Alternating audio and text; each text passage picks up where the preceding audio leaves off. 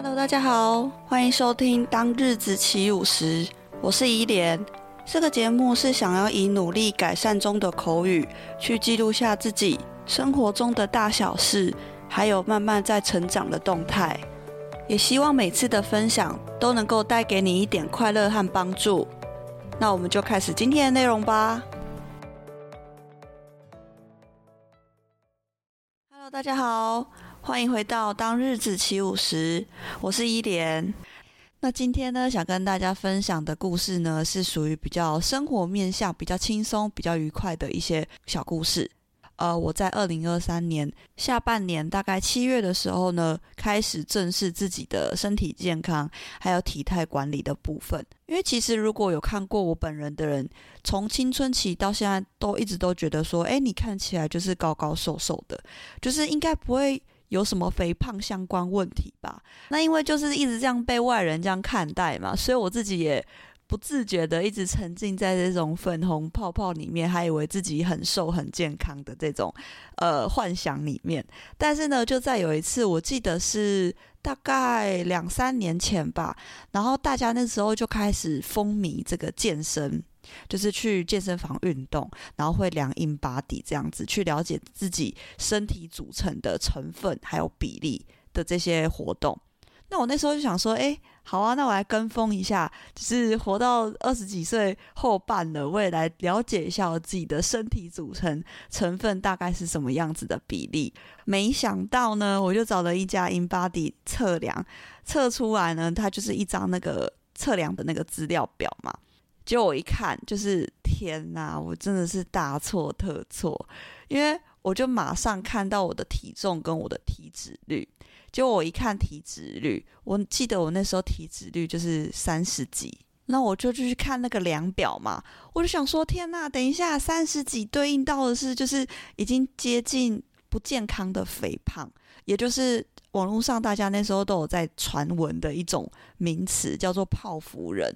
泡芙人是什么意思呢？就是你外观外表看起来很瘦、很纤细，但是其实你的身体里面的这个肌肉跟脂肪比例的组成呢，是严重失衡的。就是你可能呃，你的体重可能是一个数字，但是最重要的就是你这个体重里面肌肉跟脂肪的含量是可能肌肉很少，然后脂肪很多。所以总归而言，就是。你的身体里面有几分之几，其实大多都是脂肪，而肌肉就是比较少这样子。所以这样子的话，到老年，我觉得就是会有一些比较常见的症状，比如说肌少症。肌少症就是你可能老人家钙质啊，或者是肌肉你没有去锻炼它，流失掉之后，就会有很多很多相关的病痛问题。所以那个时候我就觉得天呐，就是我根本就不是一个健康的瘦子，我就是一个很不健康，然后身体里面其实大多都是脂肪的假瘦子。所以那个时候我我就决定不行，就是我一定要好好正视一下这个身体健康还有体态的问题。所以呃，跟之前大家有分享过，就是我就去找了一家健身房，然后当初呢是在健身房遇到这个我的。第一个健身房教练，他叫 Ryan 教练。那在前面几集有跟大家分享过，就是 Ryan 教练起初他是先跟我介绍、解释，就是我的身体状况，还有目前的体态管理应该要怎么做、怎么改善比较好。甚至呢，他还帮我解答了我为什么一直长期以来。非常痛苦的失眠问题，也就是我自己的呼吸状况、呼吸方式是不对的，会让交感神经跟副交感神经大乱，会让我自己的身体没有办法意识到说现在到底是该活动的时间还是该睡觉的时间。所以我觉得这是呃，Ryan 教练非常感谢他说，在一刚开始是一个有点像是。很轻松、很愉快，但是非常专业的一个入门，让我先从认识自己的身体，还有目前的这个身体状况开始了解，然后呢，再一步一步的调整，一步一步的放松，再进入到这个呃各个局部训练的课程这样子。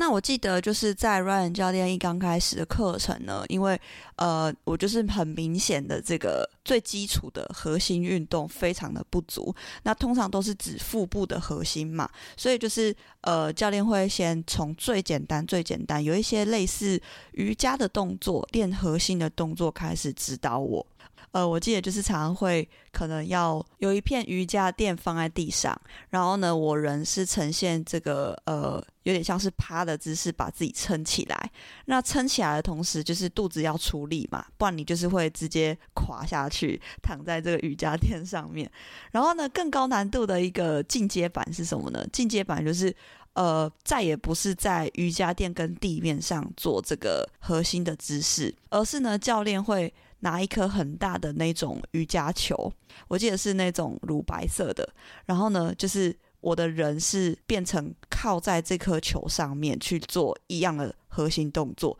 那这样的比较高难度的点是在于球会动嘛。球是圆形的，它会滚动，所以我必须就是要发挥核心的这个很坚强的力量去稳住那个球，同时呢，也要稳住我自己的身体，也就是核心发力去稳住自己的全身，而且是在球体上面也能够做到非常的平稳、非常稳定的状态，去让核心有运动、有发力到这样子。我觉得超级难的，一刚开始我就是晃到不行，然后超级抖，全身就是一直在抖，一直在抖，我就觉得很好笑。教练就说，就是这也没什么，因为这个很明显就只是这个长期没有运动，然后这个呃核心力量不足这样子，所以这个也没有办法，不二法门就是只有练，只有一直训练下去这样子。而且有时候在做这个动作的时候，然后教练会提高一点难度。他怎么提高难度呢？他就是会用手在那边弹那个球，然后呢，或者是用拍的，或者是用脚小小的踢，就是要让球有一个力量，然后我必须要用身体发挥更大的核心的力量去抵抗，就是不要让球动来动去、晃来晃去这样子。最好笑的是什么？最好笑的就是常常有时候教练不小心拍的太大力，然后呢，他一拍，我核心力量不够，我就直接瘫软，直接倒在那个地上。这是一个小弱鸡的我，所以我记得呃，Ryan 教练初期的时候都是先帮我做最基本的核心训练，因为如果之后做一些重训的话，你的核心并没有很稳固。并没有很坚强的话，其实做重训的话很容易受伤，所以你的肚子跟核心的这个地方必须要先练稳了、练熟了，之后做重训的时候，那个重量压在自己身上的时候才不会受伤。这样子，那我就记得，呃，那时候关于核心训练还有几个很常练习的动作，有一个叫做死虫式，就死掉的虫。就是这个名字，死虫式，然后还有一个是侧棒式，还有一个是鸟狗式，然后还有一个是深蹲。这几个是我真的是初期做到快要累死的那种。就是这几个动作是已经算是呃，比起重训，它还没有什么重量嘛，只是都是徒手的一些动作去训练自己的腹部核心。可是，一刚开始真的是。太菜了，太软烂了，就是我都没有力，整个很容易就是做没几下就直接瘫软在地上。所以现在想起来就觉得，嗯，以前真的是一个这个傲笑人，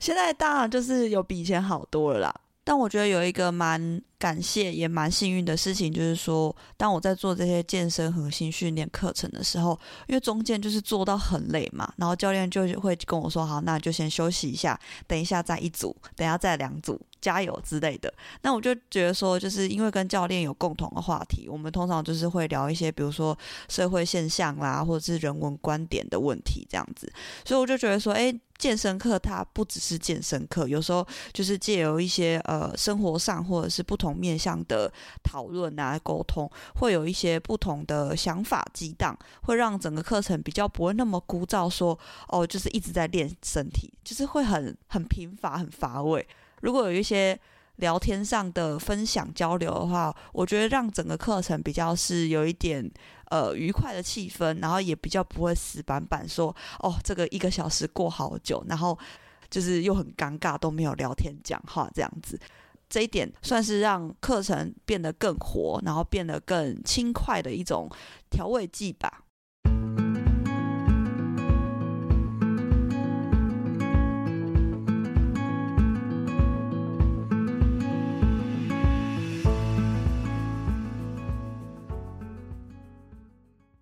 那后来，因为 Ryan 教练就是个人生涯规划就离职了，然后后来来了另外一位我的教练，他叫做 Bailey 教练。那 Bailey 教练一刚开始，我觉得最有趣的地方是什么？我就记得那个时候，呃，Ryan 教练在交接的时候，我就就是有先试问一下，说：“哎，Ryan 教练，那请问一下，我之后教练是是谁？然后教练的这个个性啊怎么样？”因为我也是会很害怕嘛，就跟大家说我是社恐了。只要这个社恐，我这种人面对到新的人、新的环境的时候呢，我就是会开始竖起我所有的那个像是那个刺猬的针一样，我就会开始进入这个不必要的过度防御状态，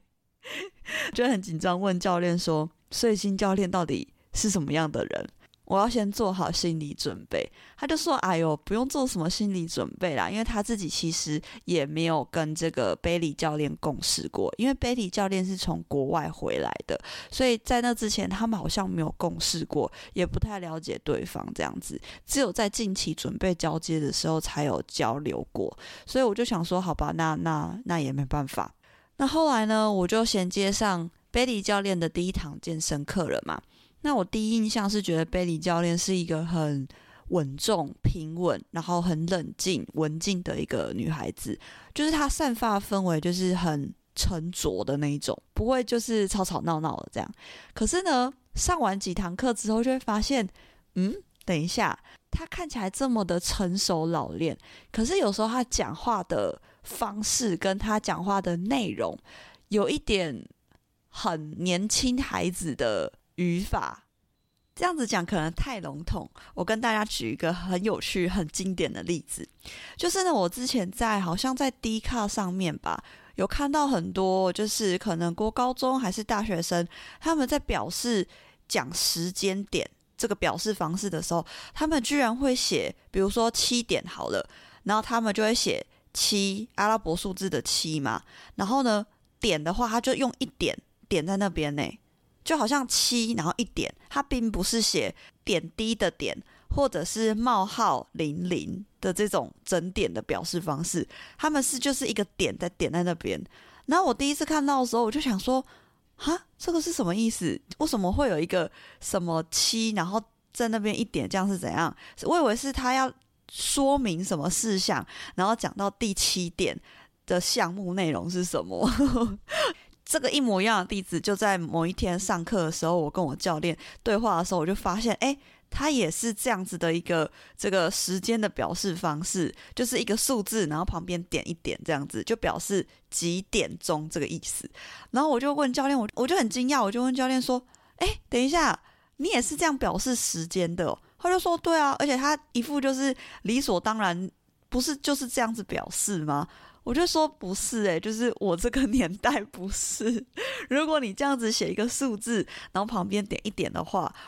我自己啦，我不知道我这个年代其他人怎么样，但我自己本身会觉得说，你好像要说明什么事情，然后现在是讲到第几点，比如说第一点、第二点、第三点，所以它是一个数字旁边写一个点这样子。我以为你是要写什么项目说明，后面有一些内容这样子，他就说哈，不是啊，就是在表示时间啊。所以呢，我觉得这个也是一个呃，怎么讲，时代隔阂，有小小的时代代沟吗？我不是说他们这样子表达方式不好啦，只是说，呃，我这个老人家可能不太习惯这样的呃叙述方式，所以刚开始第一次看到的时候，想说，嗯，什么意思？然后呢，后来才发现，哦，就是现在年轻人他们这样子的去表达几点的这个概念，这样子，我觉得是算是蛮有趣的啦，也是有点学到新知识的感觉。总是要跟一些年轻人的逻辑要接上线的感觉，这样子才不会就是有点被时代冷落、